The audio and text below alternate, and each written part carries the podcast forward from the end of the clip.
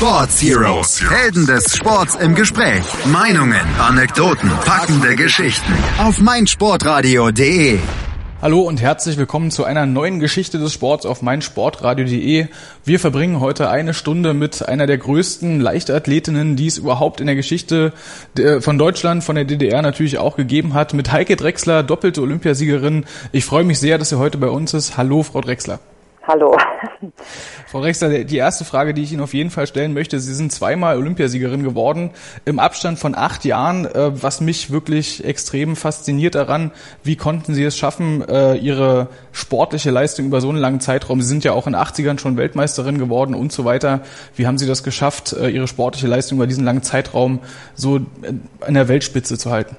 Ja, ich denke in erster Linie ist es natürlich erstmal Leidenschaft an dem Sport und ähm, ich hatte sicherlich auch äh, gute körperliche Voraussetzungen für meine Sportart. Ich hatte wenig Verletzungen und so konnte ich natürlich auch für mich selber immer natürlich auch Erfolge erzielen. Ich glaube, die Erfolge sind natürlich äh, super für die Motivation. Und ich glaube, wenn man so den ersten Erfolg hatte äh, und äh, da entfacht sich dann auch so eine Leidenschaft und äh, ich habe sehr gerne Wettkämpfe gemacht, äh, so dass sich das natürlich äh, über die Jahre auch hingezogen hat. Also für mich war das halt äh, äh, ja auch ein Stück, ähm, ja wie soll man sagen, Herausforderung. Also die Herausforderung, jetzt in den Wettkampf zu gehen, das hat mir wahnsinnig viel Spaß gemacht. Und es ist eigentlich auch bis heute so. Also auch wenn ich jetzt 2004 die Karriere beendet habe, suche ich immer noch neue Herausforderungen. Ja, wir wollen das später auch noch ein bisschen mit Ihnen besprechen, was Sie so im aktuellen Leben machen. Ich möchte aber vor allen Dingen mal äh, darauf hinaus, wie Sie überhaupt zum Weitsprung oder zur Leichtathletik an sich gekommen sind. Sie sind ja in Helsinki damals 1983 das erste Mal Weitsprung-Weltmeisterin geworden und das im zarten Alter äh, von nun ja 19 Jahren. Und äh, da muss ich jetzt trotzdem mal fragen, wie ist äh, das damals überhaupt gekommen? Wie sind Sie zum Weitsprung, zur Leichtathletik an sich gekommen? Jetzt muss ich da ziemlich weit weg, ich muss ich Sie auch korrigieren, weil 81 äh, war ich ähm, äh, 16 und äh, da war ich äh, Junioren-Europameisterin. Ja, das genau. war das erste große Erfolg. 83 war dann der erste große Meistertitel. Also ich bin ähm, überhaupt erstmal zum Sport gekommen äh, über die Schule und äh, wir hatten halt wirklich eine super engagierte Sportlehrerin und die war natürlich in der Leichtathletik schon äh, involviert als Trainerin und sie suchte natürlich immer nach Talenten. Und da hat sie mich mit zehn Jahren, hat sie mich angesprochen, ob ich nicht Lust hätte, doch in die Leichtathletik zu kommen. Und in der Schule gab es aber äh, schon sehr viele Arbeitsgemeinschaften, hieß das bei uns. Also Volleyball, Schwimmen. Und äh, ich war da im Schwimmen auch schon ein bisschen mit äh, dabei, aber das war eher so zum Schwimmen erlernen und äh, Volleyball habe ich noch gespielt. Das war richtig toll und dann musste ich mir entscheiden und der Auslöser war eigentlich meine Freundin, die äh, schon in der Leichtathletik war und hat halt bei dieser Sportlehrerin auch schon trainiert und ja, und dann bin, bin ich dann halt in die Leichtathletik gekommen. Das war 1900, ähm, muss ich auch schon überlegen, schon lange her, da war ich zehn Jahre alt. Das ich jetzt nicht den Jahrgang, muss ich jetzt überlegen. schon lange zurück.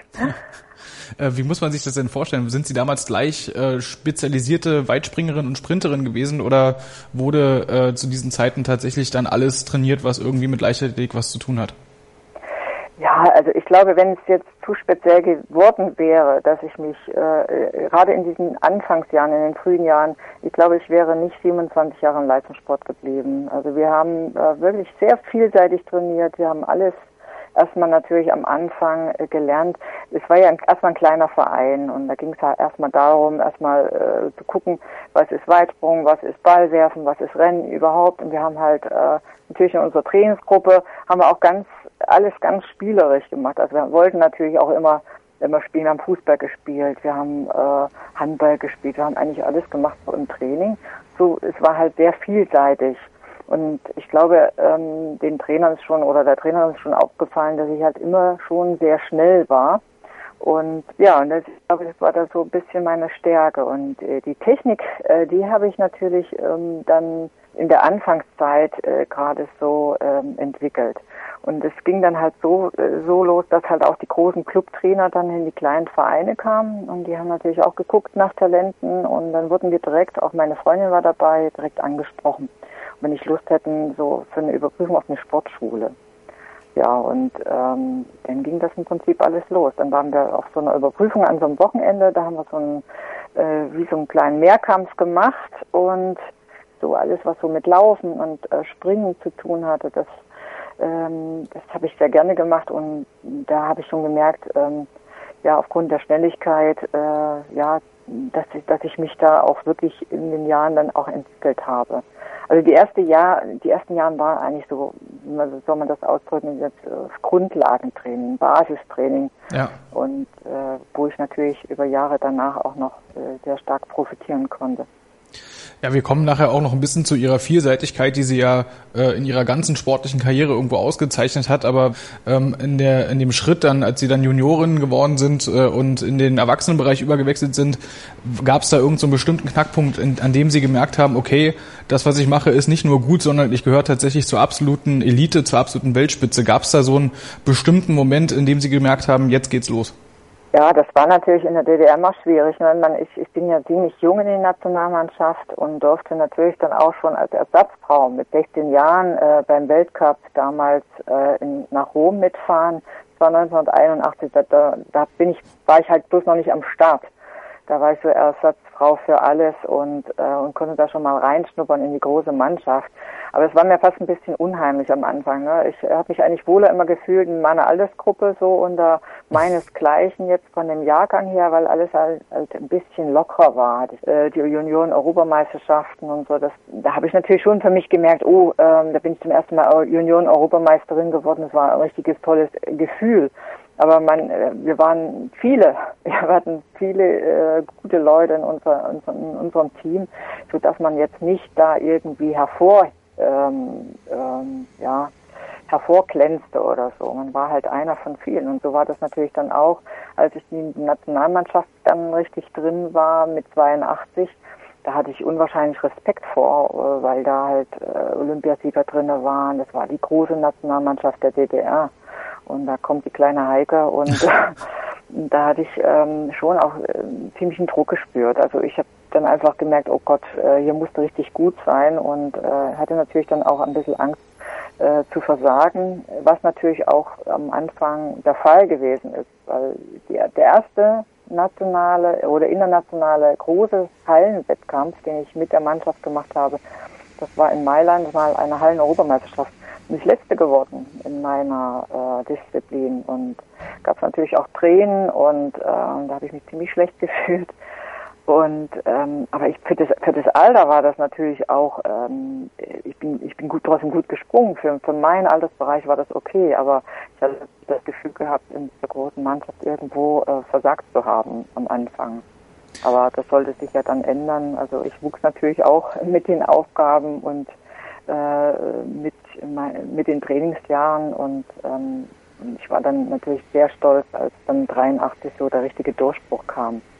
Ja, Sie sind 83 dann Weltmeisterin im Weitsprung geworden. Ähm, es hat dann noch fünf Jahre gedauert bis zu den Olympischen Spielen in Seoul, wo Sie dann das erste Mal da auch in den Ergebnislisten ganz oben aufgetaucht sind. Das hatte vor allen Dingen was damit zu tun, dass ja die DDR 84 boykottiert hat. Ähm, hegen Sie heutzutage noch Gram ähm, über diese Entscheidung und äh, wie haben Sie das als Athletin damals überhaupt wahrnehmen können?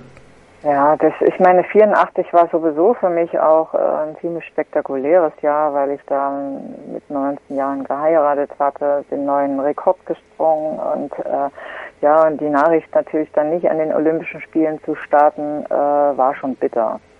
Äh, und das hat man ja das ganze Leben lang. Ne? Wenn man äh, sieht, die Konkurrenz, die da gewonnen hat, das war die Rumänin, die ich 83 äh, geschlagen hatte. Äh, ja. und, und das war natürlich besonders ärgerlich. Und es ist bis heute ärgerlich, dass wir da nicht hingefahren sind. Also diese politischen Entscheidungen dann dann nicht daran teilzunehmen. Man trainiert ja dann darauf hin, das wären meine ersten Olympischen Spiele gewesen ähm, man, ja, ich denke, man ärgert sich immer noch darüber. Ja, Sie haben sich dann aber dafür in, in Seoul 1988 eindrucksvoll zurückgemeldet, was äh, vielleicht viele gar nicht wissen. Sie haben, haben damals nicht nur Silber im Weitsprung geholt, Sie haben auch noch äh, zweimal Bronze geholt und zwar über 100 Meter und 200 Meter im Sprint. Ähm, ich, also ich wusste das persönlich überhaupt gar nicht. Ähm, ist, ist Ihnen das eigentlich auch so ein bisschen Dorn im Auge, dass Sie immer nur als Heike Drechsler die Weitspringerin wahrgenommen werden? Denn das ist ja wirklich eine fantastische Leistung in, in diesen Bereichen, ähm, ja, überall dann so eine Weltklasseleistung bringen zu können. Sagen wir mal so, ähm, äh, ich fühle mich eher als Weitspringerin, äh, nicht unbedingt als Sprinter. Natürlich war ich sehr schnell und äh, das lag vielleicht auch daran, dass ich mich selber auch so ein bisschen zurückgenommen habe, weil wir sehr gute Sprinter jetzt auch im eigenen Stall hatten. Also wenn ich an Marlies Gür erinnere, wir hatten äh, Ingrid Auerswald, also viele, viele gute Sprinterinnen auch bei uns. Und die hatten natürlich immer das Problem, äh, weil ich hatte dann halt ähm, 86 dann mal gefragt, ob ich nicht mal in der Staffel mitlaufen kann. Und da gab es halt immer ein bisschen Probleme und Spannungsfelder. Und in, ähm, in 88 war das natürlich dann ganz besonders. Also 87 bin ich noch eine Staffel mitgelaufen und der Ärger, den wollte ich einfach auch nicht mehr haben, auch mit diesen Wechseln, hat angeblich immer unser Wechsel nicht geklappt und ich wäre immer dran schuld gewesen.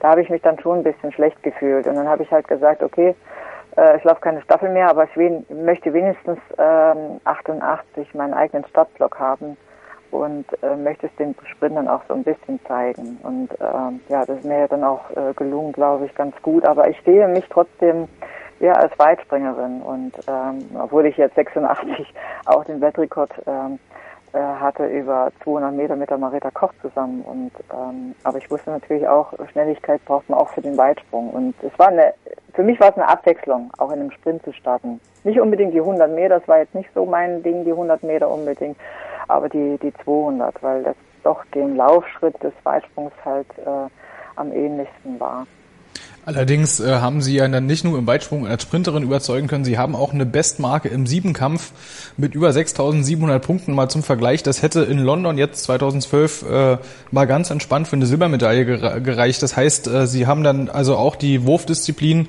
wenigstens dann so weit drauf gehabt, äh, dann auch ähm, ja im Siebenkampf damals eine Weltjahresbestleistung aufgestellt zu haben, also auch da zu den Besten zu zählen.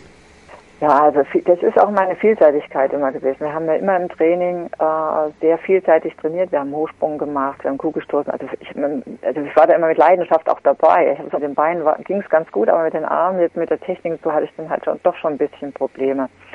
Viele haben immer gesagt, Mensch, äh, die harte Konkurrenz jetzt Jackie Joyner, das wäre das Duell überhaupt äh, geworden, nicht nur im ja. Weitsprung, im Siebenkampf mit der Sabine Braun noch zusammen jetzt. Äh, mal richtig äh, in einem internationalen Wettkampf zu starten. Aber ich muss sagen, äh, der Weitsprung war mir da wieder äh, mehr, äh, sagen wir noch mehr Erfolgschancen sicher war. Und meine Trainer waren ja vielleicht nicht ganz so äh, sicher, äh, mich zu überzeugen, vielleicht, dass wir dann vielleicht auch mal in den Siebenkampf schon früher reingehen. Ihre beiden äh, Goldmedaillen im Weitsprung werden gleich unser Thema sein auf meinsportradio.de mit der Geschichte von Heike Drechsler. Eine Stunde ist sie bei uns. Gleich geht's weiter, versprochen. Ja, hi, hier ist Maximilian Hartung, Weltmeister im Säbelfechten und ich höre meinsportradio.de. Hören, was andere denken auf meinsportradio.de. Übrigens haben wir eine neue Website. Schau vorbei und entdecke die neuen Features. Eine Stunde mit Heike Drechsler, Doppel-Olympiasiegerin im Weitsprung und wie wir gerade gehört haben, eine vielseitige Leichtathletin, äh, wie man sie heute wahrscheinlich gar nicht mehr finden kann. Frau Drechsler, 1992 haben Sie dann Ihren großen, überragenden Erfolg feiern können, die erste olympische Goldmedaille in Barcelona. Wie fühlt man sich dann so als frisch gebackene Olympiasiegerin, wenn es dann endlich geklappt hat? Ich muss mal sagen, 1992 hatte ich ja selber wahnsinnigen Druck äh, gehabt. Und das war äh, wirklich der schlechteste Wettkampf. Die Olympischen Spiele, da war ich irgendwie so ein Nervenbündel, ähm, habe mich, äh, also der Wettkampf, der lief nicht so, wie ich gedacht hatte. Die Wettkämpfe davor, die waren alle so souverän. Und in dem Leistungsbereich, ich hatte glaube ich über 20 Wettkämpfe in dem Jahr, die über 7, äh, 10, 27 waren und, äh, und dann halt mit einer 7, 14, mit zwei Zentimetern nur zu gewinnen und äh, vor allen Dingen so knapp. Es äh, ging los halt mit äh, ungültigen Sprüngen vorm Brett abgesprungen und der, der dritte Versuch, der war auch wieder der Sprung, äh, wo ich dann halt äh, rausreißen musste und dann noch warten bis zum Schluss. Ähm, da hatte ich mich wahrscheinlich zu viel unter Druck gesetzt. Ne? Aber das war natürlich auch eine Erlösung. Es war einfach ein Ankommen, glaube ich, auch so nach der Wende. Die Leute haben einen gefeiert und, und man war endlich deutsch, sag ich mal. Nicht nur ostdeutsch, sondern man war deutsch, gesamtdeutsch. Ja, es hat natürlich sehr gut gepasst. Das waren ja die ersten Olympischen Spiele dann damals nach der Einheit und Sie sind dann auch das erste Mal bei Olympia für Deutschland gestartet. Ähm, Sie hatten gerade schon gesagt, Sie haben in dem Jahr 20 Wettkämpfe gemacht, äh, wo es weit über 710, 27 ging. Das heißt, man kann auch davon ausgehen, dass Sie damals äh, auch als äh, Favoritin ins Rennen gegangen sind, für sich selbst auch, oder? Ja, ich war volle Favoritin, weil ich bin auch neun, also den Rekord habe ich ja da 92 auch nochmal eingestellt. Ich bin ja 88 die 7,48 Meter gesprungen und 1992 bin ich auf einen Zentimeter genau nochmal eine 7,48 gesprungen und ich war in der Form meines Lebens, glaube ich. Und der weiteste Sprung, den hatte ich 1992 auch noch in Sestria mit 7,63 Meter. Ich hatte halt ein bisschen zu viel Wind man da ja noch nicht mal eine Kerze mit ausblasen kann. Und der war halt dann nur nicht als Rekord angezählt. Äh, und äh, so habe ich mich natürlich selber auch ein bisschen unter Druck gesetzt. Ich wollte es unbedingt, weil klar, die olympische Goldmedaille hatte ich da noch nicht. Und es war ja auch eine harte Konkurrenz im Wettkampf. Es war äh, mit ähm, Fiona Mai, mit Jackie Joyner und natürlich viele russische Springerinnen, äh, war das ja nicht so ganz klar, ob ich das dann auch so schaffe. Wer waren denn damals äh, Ihre härtesten Konkurrentinnen ähm, so über das ganze Jahr verteilt? Ich meine, jetzt ist am Ende Inessa Kravitz äh, aus Russland, die ist Zweite geworden, Jackie Joyner aus den USA Dritte. Waren es auch diejenigen, die quasi über die gesamte Zeit immer sich mit Ihnen gemessen haben, wenn es um die Turniersiege ging? Also Nick Kravitz war natürlich eine hervorragende Weitspringerin, genauso wie Dreisprung. Es kommt aber noch eine dazu, das ist die Galina Chistakova. In den 80er Jahren war das immer meine Hauptkonkurrenz. Äh, ist eine relativ kleine Springerin, aber die war unberechenbar und äh, natürlich die Hauptkonkurrenz war für mich immer die Jackie Joyner auch, weil wenn die Jackie in dem Wettkampf war, war ich irgendwie in, unter einer ganz anderen Spannung und, ähm, und äh, so motiviert. Äh, meist war, war, waren das auch schon richtige Duelle. Ich weiß 91 die, die Weltmeisterschaft. Äh, sie gewann dann mit, mit drei Zentimetern. Ja. Und ähm, wenn Chicky da war, war ich 110 Prozent war ich im Wettkampf. Und äh, das waren meist gute Wettkämpfe. Sie haben gerade gesagt, Jackie Joyner immer auch abseits äh, des Stadions sehr fair und sehr freundschaftlich. Ähm, haben Sie denn vielleicht sogar schon so eine Art, na, ich will jetzt nicht sagen Hassliebe, aber auf jeden Fall eine etwas tiefere persönliche Beziehung mit ihr aufbauen können? Oder ist das dann wirklich nur als Sportler, man trifft sich bei den Wettkämpfen, ist dann natürlich, wie Sie gerade gesagt haben, unter körperlicher Hochspannung und sonst hat man privat gar nichts miteinander zu tun? Ja, man hat sehr hohen Respekt äh, gegenseitig. Ne? Und ich meine, wir haben uns schon, so, wir waren jetzt nicht befreundet in dem Sinne, ne? aber das, äh, wenn wir uns gesehen haben, äh, haben wir uns auch trotzdem gedrückt und und sie war immer sehr, sehr nett. Wir waren immer äh, auch mit der Presse zusammen, äh, waren wir schon auch in Pressekonferenzen, äh, sehr nette Gespräche und ähm, ich sehe ab und zu auch mal, mal heute noch, äh, jetzt wenn wir halt äh, eine Gala haben, jetzt eine internationale Gala, wo sie da ist. Ne? Da freuen wir uns natürlich wahnsinnig, wenn wir uns sehen, weil äh, wir natürlich diese gemeinsame Zeit auch äh, im Wettkampf hatten. Jackie Joyner ist dann in Atlanta auch nochmal an den Start gegangen. Da ist sie Dritter geworden. Äh, in der, Im Ergebnistableau fehlt aber ein Name und das ist ihrer. Was ist 1996 bei den Olympischen Spielen in Atlanta denn passiert, dass sie äh, da gar nicht mehr aufgetaucht sind? Ja, das Problem war natürlich die erste Verletzung überhaupt in meiner Karriere und ähm, die war jetzt nicht so fatal, die Verletzung. Ich hatte einen, einen Sehnenriss in der Kniekehle und und das war halt äh, dann genau in dieser Zeit äh, davor passiert. Also im Prinzip hätte, hätte ich noch sechs Wochen gehabt für die olympische Vorbereitung, hätte es vielleicht noch funktioniert, da ich halt nach den Olympischen Spielen auch noch äh, wieder ins Wettkampfgeschehen eingreifen konnte. Also bei Grand Prix-Wettkämpfen nach den Olympischen Spielen war ich wieder mit dabei. Aber so konnte ich natürlich leider nur ähm, am Fernsehen dann verfolgen und das war dann schon ein bisschen ärgerlich. Aber das Einzige, was getröstet hat, dass ich wenigstens, sagen mal, das Andenken hatte, die olympische Kleidung zu bekommen. Und ja, dann habe ich mich mit der Trainingsjacke, habe ich mich dann aufs Sofa bei mir zu Hause gesetzt und habe dann äh, die Olympischen Spiele geguckt und war schon ein bisschen traurig. Wenn Sie jetzt Ihre gesamte Karriere mal Revue passieren lassen, würden Sie sagen, das war so der Rückschlag, der Sie am meisten getroffen hat als Sportlerin? Ja, ähm, aber Rückschläge waren, waren für mich auch neue Erfahrungen. Ich hatte ja bis vor den Olympischen Spielen in Atlanta eigentlich eher, also gar keine Verletzung groß, die jetzt so schwer, äh, schwerwiegend oder zumindest, dass ich halt die Saison abgebrochen äh, hätte.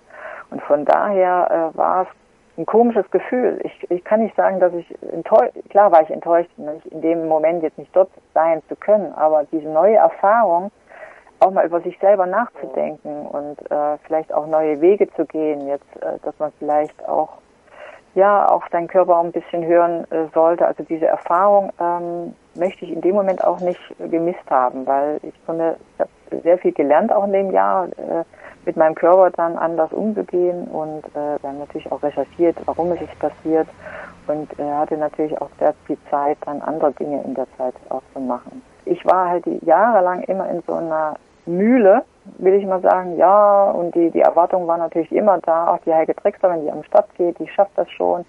Und so habe ich natürlich selber auch gedacht. Ich habe immer einen sehr hohen Anspruch gehabt und wenn ich in die Wettkämpfe gegangen bin, wollte ich natürlich immer gewinnen. Und das war dann halt äh, so, ja, die erste, kann man schon sagen, eine erste große Niederlage, weil der Körper mir gezeigt hat, dass es Grenzen gibt und dass ich kein Hypermensch bin, sondern ein ganz normaler Mensch. Ja, Sie haben äh, ja auch dann quasi im, im Körper dann die harte Kante gezeigt und sind sofort zurückgekommen ähm, und haben tatsächlich dann sozusagen die Krönung ihrer Karriere dann nochmal erreicht äh, mit dem zweiten olympischen Titel 2000 in Sydney. Ähm, wenn man das jetzt mal mit dem ersten Sieg vergleicht, gibt es da vielleicht sogar dann nochmal eine größere Genugtuung für Sie oder ähm, sagen Sie, ein Olympiasieg ist ein Olympiasieg und sowieso einzigartig?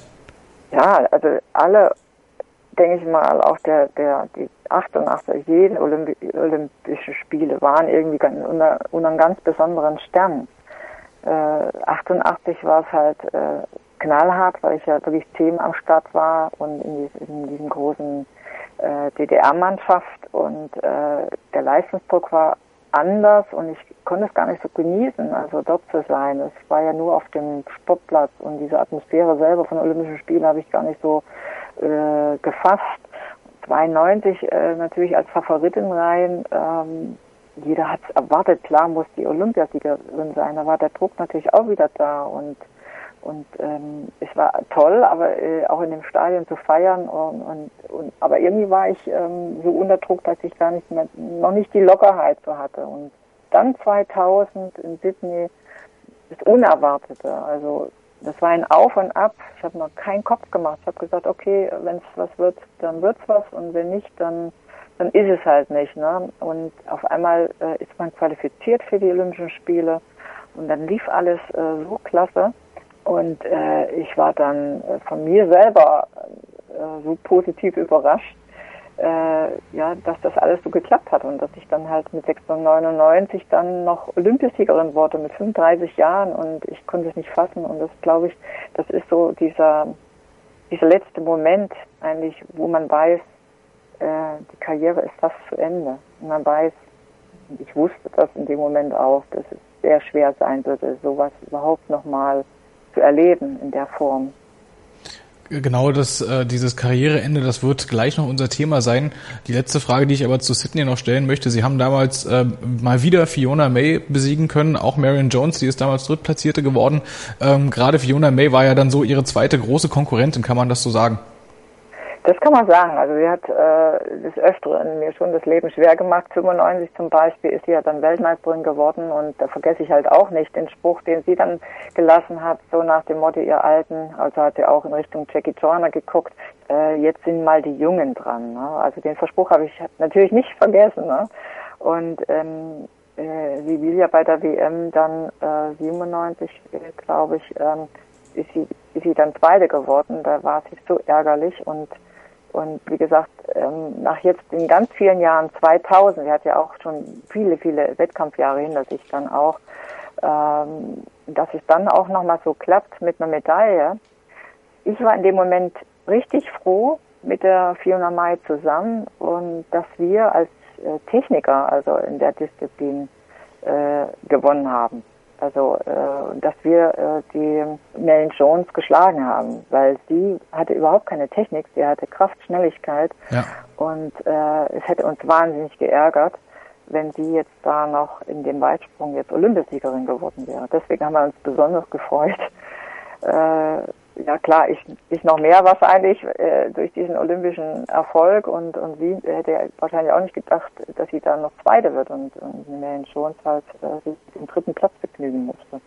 2000 in Sydney war Ihre ihre letzte Station bei Olympischen Spielen. Sie haben danach noch ein bisschen weitergemacht. Was passiert, wenn man eigentlich als eine der weltbesten Weitspringerinnen aller Zeiten dann irgendwann mal die Sportschuhe an den Nagel hängt und sagt, okay, jetzt widme ich mal, mich mal dem restlichen Leben. All das gibt's gleich in der Stunde mit Heike Drechsler, die Geschichten des Sports auf meinsportradio.de. meinsportradio.de Go Snooker mit Andreas und Sven. Übrigens kannst du jetzt alle Sendungen auch einzeln abonnieren. Auf iTunes oder auf meinsportradio.de. Ihr hört meinsportradio.de mit Geschichten des Sports. Eine Stunde mit Heike Drechsler heute, Doppel-Olympiasiegerin und vielseitig ohne Ende. Sieben Kämpferinnen, sehr erfolgreich gewesen, im Sprint sehr erfolgreich. Aber natürlich kennen wir sie als die Königin der Weitspringerin in Deutschland. Ähm, Frau Drechsler, wir haben gerade schon über ihre Goldmedaille in Sydney gesprochen. Das war Nummer zwei. Ähm, sie waren dann, wenn man das äh, so mit aller Höflichkeit sagen darf, schon im etwas höheren Weitsprungalter. Ähm, sie haben trotzdem noch versucht, äh, an Athen 2004 teilzunehmen. Ähm, wie waren denn die Begleitumstände nach Sydney damals? Ähm, hat da vielleicht auch der Körper dann irgendwann nicht mehr mitgemacht?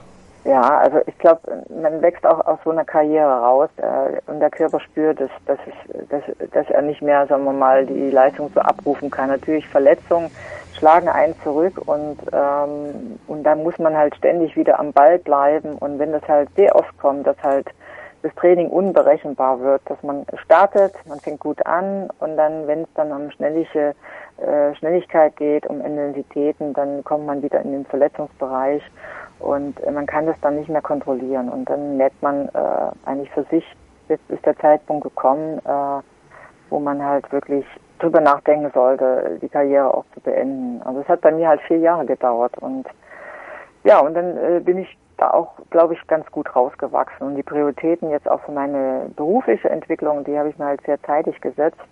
Zu Zeiten, wo ich natürlich auch noch aktiv war, hatte ich äh, schon immer eigentlich eine, äh, also jetzt schon seit 20 Jahren, aber vor 20 Jahren eine Kooperation eingegangen mit der Barmer DEK wo ich halt ähm, auch nach meiner sportlichen Karriere äh, eine Perspektive auch hatte. Und ähm, also das ist auch wichtig, dass man das auch gut vorbereitet, dass man nicht in ein Loch reinfällt, sondern dass man halt guckt, beruflich, ähm, ich habe ja auch meine Abschlüsse gemacht, ich habe ja während meiner äh, sportlichen Laufbahn, also im Prinzip 89 ähm, bis 92 und vorher natürlich meine Abschlüsse alle gemacht vom Studium her, gelernte Erzieherin und äh, habe auch vorher eine Lehre gehabt als Feinmechanikerin und allerdings wollte ich immer was mit Kindern und ja und irgendwann äh, durch einen Vereinswechsel äh, bin ich dann halt zur Barmer GEK gekommen und wie gesagt äh, da fühle ich mich sehr wohl und sehr gut aufgehoben und vor allen Dingen äh, auch die haben mir auch den Start ermöglicht jetzt äh, anzufangen nach meiner sportlichen Karriere der Start ins berufliche Leben sozusagen. Ähm, als was können wir sie uns heute eigentlich vorstellen? Was ist Ihre, Ihre Tätigkeit denn da? Also ich arbeite in der Gesundheitsprävention, insbesondere äh, in Projekten, im Marketingbereich bin ich da sehr viel unterwegs. Äh, wir haben zum Beispiel unser großes Projekt Deutschland bewegt sich und das ist halt eine Gesundheitsinitiative. Da versuche ich natürlich auch ganz viel meine Erfahrungen, die, die man über den Sport über die Jahre gesammelt hat, auch an ähm, weiterzugeben, insbesondere auch jetzt dieses betriebliche Gesundheitsmanagement. Da bin ich halt sehr viel unterwegs in Unternehmen, weil ich denke mal, äh, gesunde Führung, gesunde Mitarbeiter ist ein ganz wichtiges Thema, äh, dass man auch den Menschen die Möglichkeit gibt, am Arbeitsplatz halt auf ihre Gesundheit zu achten. Und ja, da bin ich bundesweit sehr viel unterwegs, bin eingespannt auch mit Vorträgen. Und ähm, ja, das ist eine neue Herausforderung. Das ist auch äh, ein bisschen Wettkampf, sage ich jetzt mal, gerade wenn man so äh, Vorträge vorbereiten muss und dann natürlich in die Vorträge geht. Man hat dann natürlich auch schon einen Anspruch. Und klar kennt man kennen die Leute mich als Olympiasiegerin, aber man kann natürlich auch viele Parallelen schaffen, äh, wie man das als Sportler auch geschafft hat, äh, ständig motiviert zu sein, wie man aus Niederlagen herauskommt, äh, wie, wie man Leistung halt auch abrufen kann über Zielsetzungen. Also da finden sich sehr viele Parallelen eigentlich ähm, aus meiner Karriere jetzt äh, in, in die Unternehmen auch rein, ja, wie man, wie ein Unternehmen auch erfolgreich sein kann. Und Sie haben gerade angesprochen, dass Sie da auch immer viel mit Kindern zu tun haben. Da muss ich gleich mal einhaken, denn ich habe neulich gerade ein Gespräch mit einem alten Sportlehrer von mir gehabt und er hat gesagt, es ist heutzutage so, dass drei Viertel der Kinder nicht mal mehr in der Lage sind, eine Rolle vorwärts zu machen. Das ist ja wirklich eine eher sehr bedenkliche Entwicklung. Ähm, versuchen Sie da auch irgendwie gerade mit Ihrer ehemaligen, äh, mit Ihrer Popularität als ehemalige Spitzensportlerin da irgendwie vielleicht so ein bisschen entgegenzuwirken und äh, tatsächlich Kinder auch zur Leichtathletik oder zum Sport überhaupt äh, zu treiben, oder zu faszinieren? Also ich habe auch zwei Projekte, ähm, die Grundschulsportfeste in meiner Heimatstadt. Ähm, wir haben es wirklich geschafft, dass ähm, alle Schulen eigentlich dort äh, an diesem Sportfest teilnehmen. Und es sind schon ausgewählte Schüler, die dort schon teilnehmen dürfen. Das, die machen dann halt so einen Dreikampf mit einem Staffelspiel. Und äh, wir sind auch stolz, dass wir auch eine Nachhaltigkeit da haben äh, bei diesen Sportfesten. Es sind zwei, einmal das Land und einmal die, die Stadt Gera, also Zollenroda findet das statt und in Gera. Und äh, wenn man die Kinder sieht in dem Alter, äh, die bewegen sich eigentlich von allein. Man muss den Kindern nur die Möglichkeit geben, sich zu bewegen, also über Aktion wo man das natürlich fördert, wo man dann äh, auch guckt, äh, dass man halt Spaß vermittelt, Freude vermittelt und ähm, aber äh, Sie haben auch das angesprochen, äh, dass Kinder heute Defizite haben. Das haben auch sogar die guten Kinder, also die guten Kinder in dem Sinne, die jetzt äh, vielleicht zweimal die Woche Sport machen, also die jetzt schon sportlich sich mehr bewegen als andere Kinder. Die haben auch schon Defizite, weil einfach die Alltagsbewegung wegfällt bei vielen Kindern, die nicht mehr rausgehen die beschränkt sich ja auch im Prinzip ähm, im Verein das Training jetzt maximal auf, äh, ich sage mal, drei Stunden in der Woche. Also das heißt, dass sie zweimal an, äh, in der Woche das machen, jeweils anderthalb Stunden und dann der Rest sitzen sie dann auch. Und das ist natürlich, wenn ich an meine Kindheit denke, wir waren immer draußen und äh, wir wurden auch nicht gefahren mit dem Auto zur Schule. Äh, wir waren ständig in Bewegung und wir saßen eigentlich viel wenig, äh, wenig am Fernsehen oder am Computer. Und das ist natürlich ein Zeitalter jetzt, äh, wo man da schon aufpassen muss. Man muss die Kinder sensibilisieren und vielleicht auch schon im Kindergarten anfangen, dass die, dass die Kinder spüren, es tut mir gut, wenn ich mich bewege. Und, ähm, und gerade jetzt auch, wenn die dann in die Pubertät kommen, wenn die Kraft dann noch dazukommt, dass, äh, dass die Kinder dann auch nicht alleine gelassen werden, dass man da auch Möglichkeiten findet, altersgerecht äh, auch äh, Bewegungsangebote findet. Und da hat die Schule natürlich Verantwortung, aber in erster Linie haben die Eltern auch Verantwortung, ihre Kinder auch äh, gesund zu erziehen. Und Körpererziehung gehört halt einfach mit dazu. Also es erschreckt mich manchmal schon, weil man merkt es ja auch, äh, das Leistungsniveau äh, trifft es auch unten. Die Unternehmer oder Unternehmen sind unzufrieden, äh, wenn, wenn, wenn die ähm, ja, Kinder, Jugendlichen heutzutage Leistungsdruck bekommen dass die dem nicht mehr standhalten können, ja. weil sie einfach äh, nicht fit genug sind. Und ähm, das finde ich eigentlich schon ziemlich bedenklich. Auf jeden Fall, also da kann ich mich nur anschließen. Äh, da finde ich es natürlich umso besser, wenn ähm, ja, wenn ehemalige Spitzensportler, so wie Sie das natürlich äh, zweifellos waren, da auch ein bisschen ähm, mit dran arbeiten, dass vielleicht äh, ja die Kinder und äh, Jugendlichen wieder mehr sich aktiv beteiligen.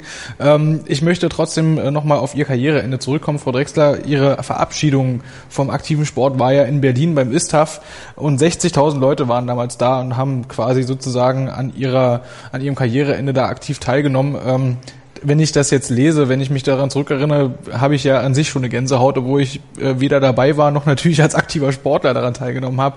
Ähm, so eine Verabschiedung, das geht einem schon nah, vor allem wenn es dann auch noch quasi in der Heimat ist. Berlin-Thüringen ist ja kein so großer Weg.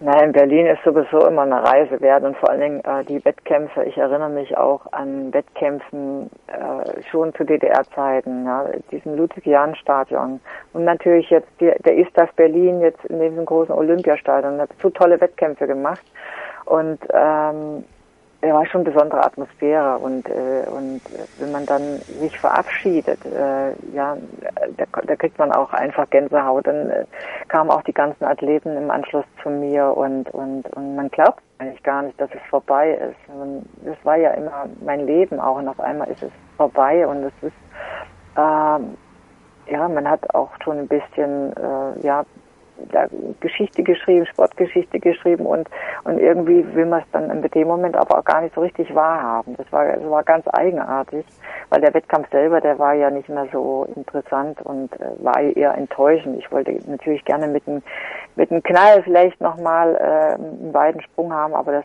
äh, war dann nicht, darum ging es auch nicht mehr. Ja. Äh, aber das war ein ganz komisches Gefühl. Also es war wie ein bisschen Sterben, glaube ich.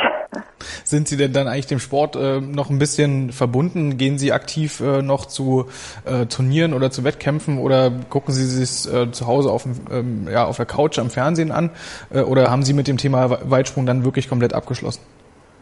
Nein, also äh, man verfolgt es ja auch. Ich war ja, äh, im Prinzip habe ich ja alle Olympischen Spiele, außer, ja gut, Brasilien muss ich jetzt mal überlegen, war ich ja danach immer, ich war in Athen dort ja. gewesen. Als Zuschauer habe ich schon die andere Seite kennengelernt. Und es war auch ein tolles Gefühl, einfach dabei zu sein, den anderen die Daumen zu drücken. Dann habe ich für Eurosport hatte ich damals äh, auch noch im, im Interviewraum äh, in der, in der, in der Presse habe ich die Interviews mitgeführt. Man ist immer hautnah mit den Athleten und äh, die mich ja auch noch als Aktive äh, kennenlernen. Dann hatte ich mal fürs Schweizer Fernsehen was gemacht für eine WM, da war ich dann vor Ort. Ich bin eigentlich äh, sehr oft noch äh, vor Ort und, und ich freue mich natürlich, wenn ich viele ehemalige dann auch noch treffe. Und es ist wie eine große Familie und ich bin äh, ganz äh, erfreut darüber, dass, dass wir wieder ein paar Springerinnen haben, die denke ich mal, eine Perspektive haben, auch äh, um die sieben Meter. Also wir hatten ja die Zehn, so eine ganz junge, die ist letztes Jahr sieben Meter gesprungen. Und, und in diesem Jahr sind halt mehrere, die jetzt ähm, 6,90 gesprungen sind, die aber auch, also wir haben drei Deutsche, die um die 6,80 gesprungen sind. Und ähm, eine ganz junge, die ist gerade mal 19 Jahre alt und ähm, mit, mit 6,90 Meter ziemlich beständig. Und ich sehe die auch von, von ihrem Fitnesszustand ziemlich schnell und ja, da, da passiert endlich mal wieder was und da freue ich mich, dass unsere Disziplin äh, nach einem langen Loch eigentlich jetzt mal wieder äh, in aller Munde ist auch, ne? Nicht nur der Männerweitsprung. Genau, das ist übrigens gleich unser Thema. Wir wollen mit Heike Drechsler noch ein bisschen über die Weitsprungszene aktuell sprechen. Da gibt's ja einige ganz interessante Entwicklungen hier auf meinsportradio.de mit unserer Stunde mit Heike Drechsler. Einzigartige Augenblicke Einmalige Momente. Unvergessene Emotionen. Andreas präsentiert das Spiel meines Lebens. Täglich 21 Uhr auf meinsportradio.de. Meinsportradio.de. Eine Stunde mit Heike Drechsler in unserer Geschichte des Sports. Äh, Frau Drechsler, Sie haben als zweifache Olympiasiegerin, als mehrfache Weltmeisterin natürlich ähm, die Erfolgswelle geritten. Sie sind eine der erfolgreichsten Leichtathleten überhaupt, die wir in äh, Deutschland, und da fassen wir natürlich die DDR einfach mal mit rein, äh, die wir jemals hatten. Ähm, hat sich das für Sie auch bemerkbar gemacht, was Popularität, was Medieninteresse angeht, was vielleicht auch finanzielles Interesse von Sponsoren angeht? Ja, ich meine, klar, es ist natürlich ein Unterschied. In der DDR gab es natürlich die Sponsoren, das waren eher der Staat, der äh, gefördert hat. Ne? Und äh, es gab natürlich auch Prämien für Siege, aber die waren natürlich nicht in diesem Maße, wie das jetzt so stattfindet. Ne? Und, ähm, und Sponsoren waren für uns halt nach der Wende schon sehr wichtig. Also die ersten Sponsoren, die wir hatten, äh, das waren natürlich auch Ausrüsterfirmen. Jetzt, äh, da waren wir dankbar auch, weil äh, den Sport muss man ja irgendwie finanzieren. Und wir haben auch überlegt, immer alles aus eigener Tasche bezahlt.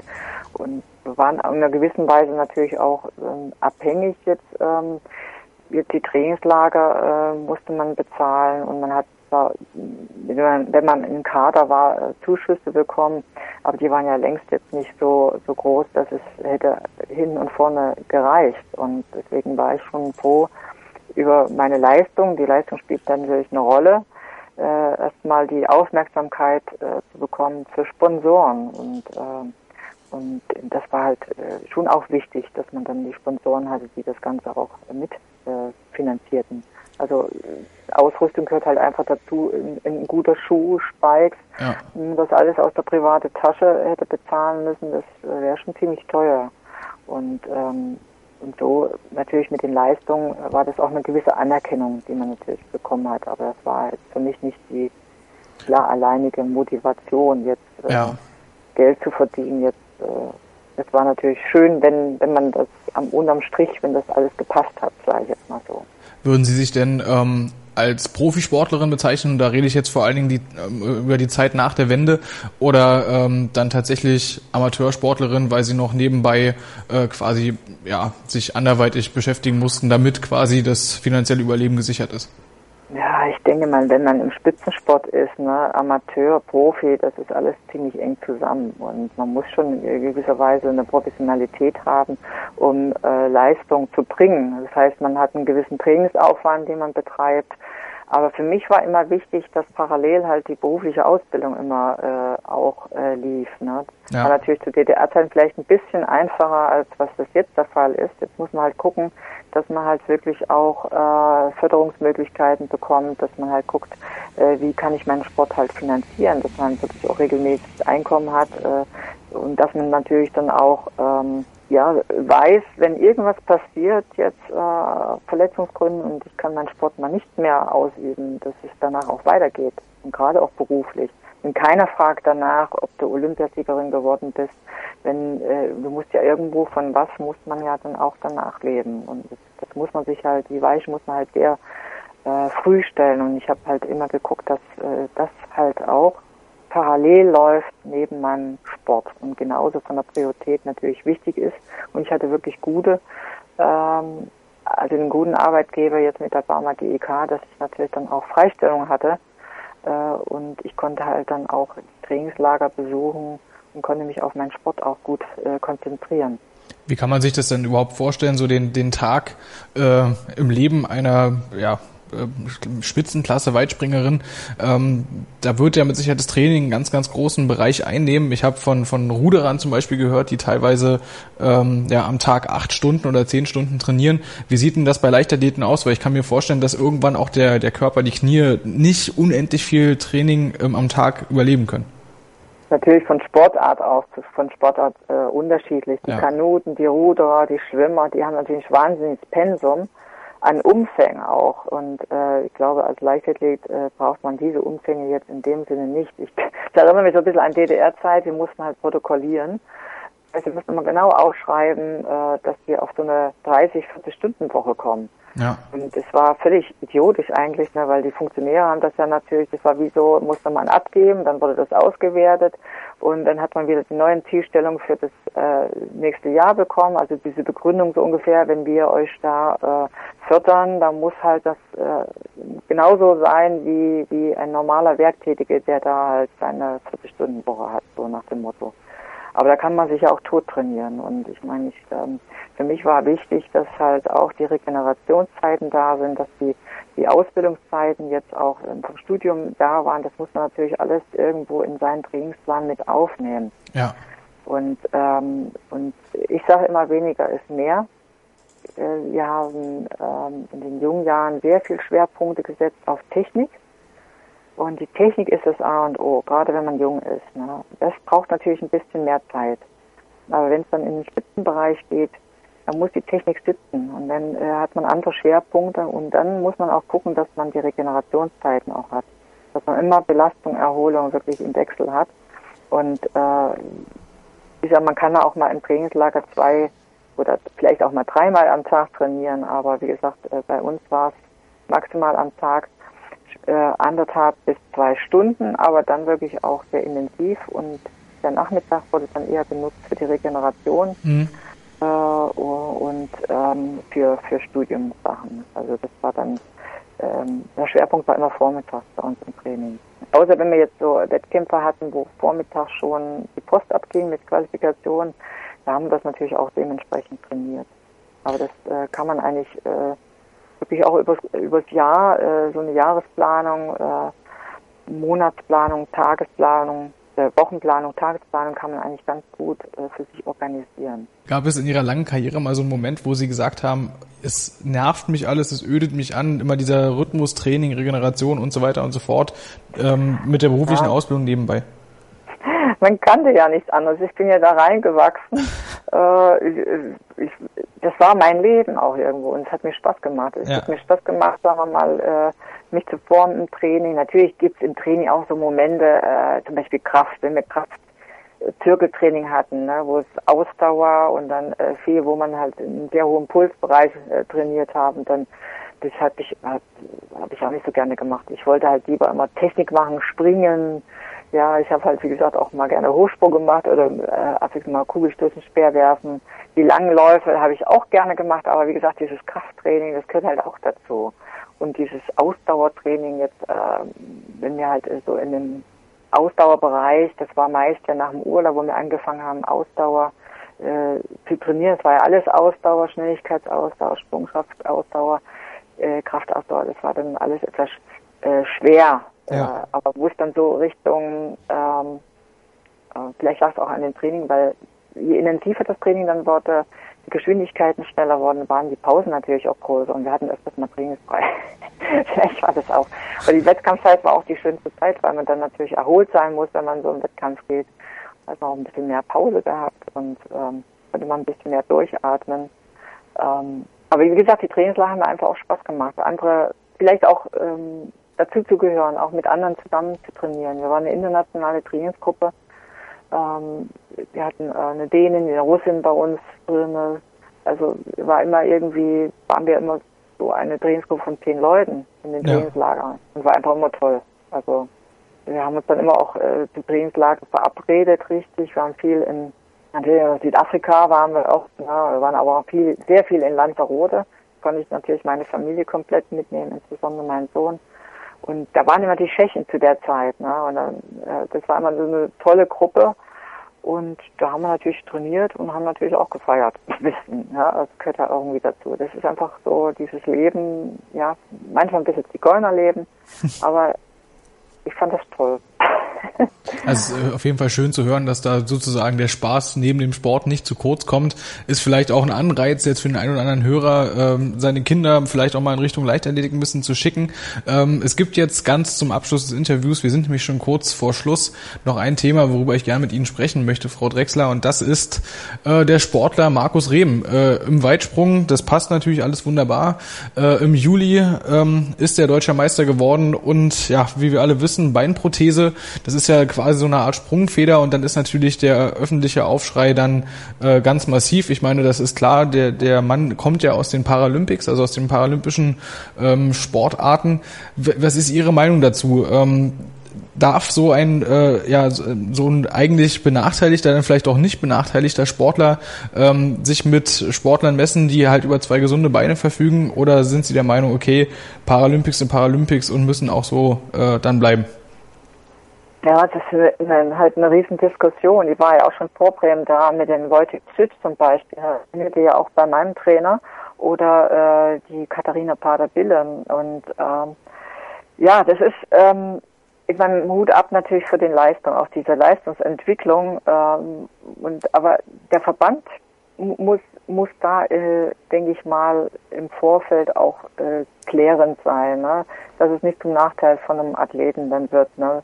Und ähm, ich finde es schade jetzt für den Athleten, dass er jetzt auch nicht äh, startet, aber an, an, an, aber das ist natürlich auch ganz schwierig, weil es kommen sicherlich auch viele. Ich weiß, die Katharina Paderbille, die ist 2000 zum Beispiel olympische Olympiasiegerin geworden. Mhm. Da gab es dann immer noch den Wettbewerb, so wer am weitesten springt, der gewinnt auch.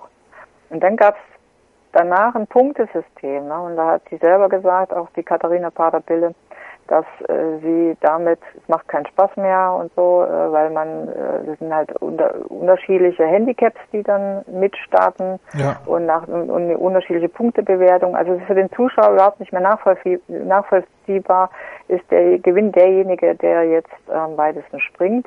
Ja, und wenn er dann halt nicht gewinnt, ein anderer gewinnt, weil er halt ein anderes Handicap hat.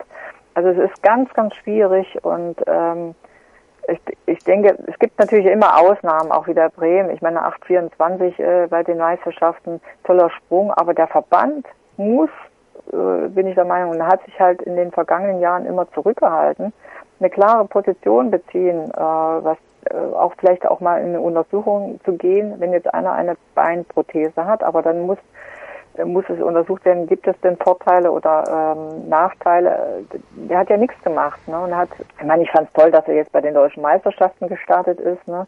Aber ähm, es ist klar, dass der, der, der europäische Verband und der internationale Verband natürlich knallhart reagiert darauf. Und das ist natürlich auch nicht schön jetzt für den Athleten. Also die hätten, die müssen sich damit auseinandersetzen und müssten da einfach mal eine Linie reinbringen, äh, weil für den Athlet ist es schlecht. Ja, die, ja, er trainiert ja auch hart äh, dafür und um solche Leistungen am Ende zu bringen. Und dann muss man halt im, im Vorfeld halt mal eine Untersuchung äh, machen und um da halt einfach eine Klarheit zu bekommen. Aber meine Inklusion hin und her, ähm, äh, ich weiß nicht, man, ich denke mal, wenn man da einmal vielleicht die Tür öffnet, dann kommen halt andere vielleicht dann noch. Ne? Dann ist es halt ein, ähm, ein Fass ohne Boden, sage ich jetzt mal. Aber die Entscheidung, äh, da, muss, das, klar, ist eine politische Entscheidung und, und der Verband muss einfach da eine Position beziehen und, äh, und muss da vielleicht auch mal in Untersuchung gehen, weil die haben das Thema regelrecht verdrängt in den letzten Jahren ja irgendwie so ein bisschen totgeschwiegen. Das ist äh, genau das Problem, was Sie da gerade ansprechen, was jetzt wahrscheinlich dann auch zu diesem äh, großen Nachteil oder auf jeden Fall zu dieser Entscheidung zum Leidwesen des Sportlers geführt hat. Ähm, es ist ein bisschen heikles Thema auf jeden Fall. Äh, ich möchte mich jetzt aber trotzdem in diesem Sinne erstmal von Ihnen verabschieden, Frau Drexler, denn unsere Interviewzeit ist schon wieder rum. Es ist wieder wie im Fluge vergangen. Äh, die letzte Frage, mit der ich das jetzt alles abschließen möchte, bei ihr in Ihrer langen Karriere mit diesen vielen Höhepunkten, was war Ihr Moment, wo Sie bis heute sagen, das war der mit Abstand schönste Tag oder die schönste Stunde in meinem ganzen Sportlerleben? Oh, ähm, das ist natürlich oh, schwierig. Ich glaube, der erste Erfolg 1983 bei den Weltmeisterschaften in Helsinki, weil ich da wahnsinnig Angst hatte, Angst zu versagen in der großen damaligen DDR-Mannschaft. Und der letzte. Der letzte Erfolg war Sydney 2000, ja. weil ich weil es unerwartet kam und ähm, ich auch mich selbst mal überrascht habe, was alles möglich ist, wenn man natürlich gesund ist. Ne? Und Alter schützt vor Leistung nicht. Es war diese Emotion und dieses ähm, die Atmosphäre. Ähm, ich glaube, da, war, da bin ich zum ersten Mal so richtig angekommen. Da also auch von den konnte mich so richtig mal auch rauslassen. Also dieses Freuen auch. Ich glaube, ich war noch nie so entspannt nach dem Wettkampf wieder. Dann hat es doch auf jeden Fall sein Ziel damals nicht verfehlt. Äh, Frau Drexler, ich bedanke mich ganz herzlich für die Zeit, wünsche Ihnen natürlich noch äh, ja, sehr viel Glück mit Ihren weiteren Projekten und gratuliere Ihnen natürlich auch nochmal zu Ihrer herausragenden sportlichen Karriere. Das war eine Stunde mit Heike Drexler, die Geschichte des Sports auf meinsportradio.de. Wir hören uns in der nächsten Woche mit Sicherheit wieder. Hören, was, was andere, andere denken. meinsportradio.de. Folge uns auf twitter.com slash meinsportradio. Wie viele Kaffees waren es heute schon? Kaffee spielt im Leben vieler eine sehr große Rolle. Und das nicht nur zu Hause oder im Café, sondern auch am Arbeitsplatz. Dafür gibt es Lavazza Professional. Kaffee am Arbeitsplatz, der genauso lecker schmeckt wie in eurem Lieblingscafé. Die perfekte Kaffeelösung für jede Art von Unternehmen. Klein, mittel, groß. Ihr habt auf jeden Fall einen Kaffee, der schmeckt. Die richtige Motivation für eure Arbeitstage. Alle Infos zu Lavazza Professional findet ihr auf lavazzapro.de mit allen Kaffeelösungen für euer Büro. Ich habe mich natürlich schockverliebt, weil die war wirklich ganz, ganz klein. So begann die Mensch-Hund-Beziehung zwischen Christina und Tierschutzhund Frieda. Und wie es danach, nach dem ersten Moment der Verliebtheit, so weiterging und welche Klippen es danach zu umschiffen galt, das hört ihr in der neuen Ausgabe von Iswas Dog, dem Podcast für harmonische Mensch-Hund-Beziehungen. Iswas Dog? Mit Malte Asmus. Überall, wo es Podcasts gibt.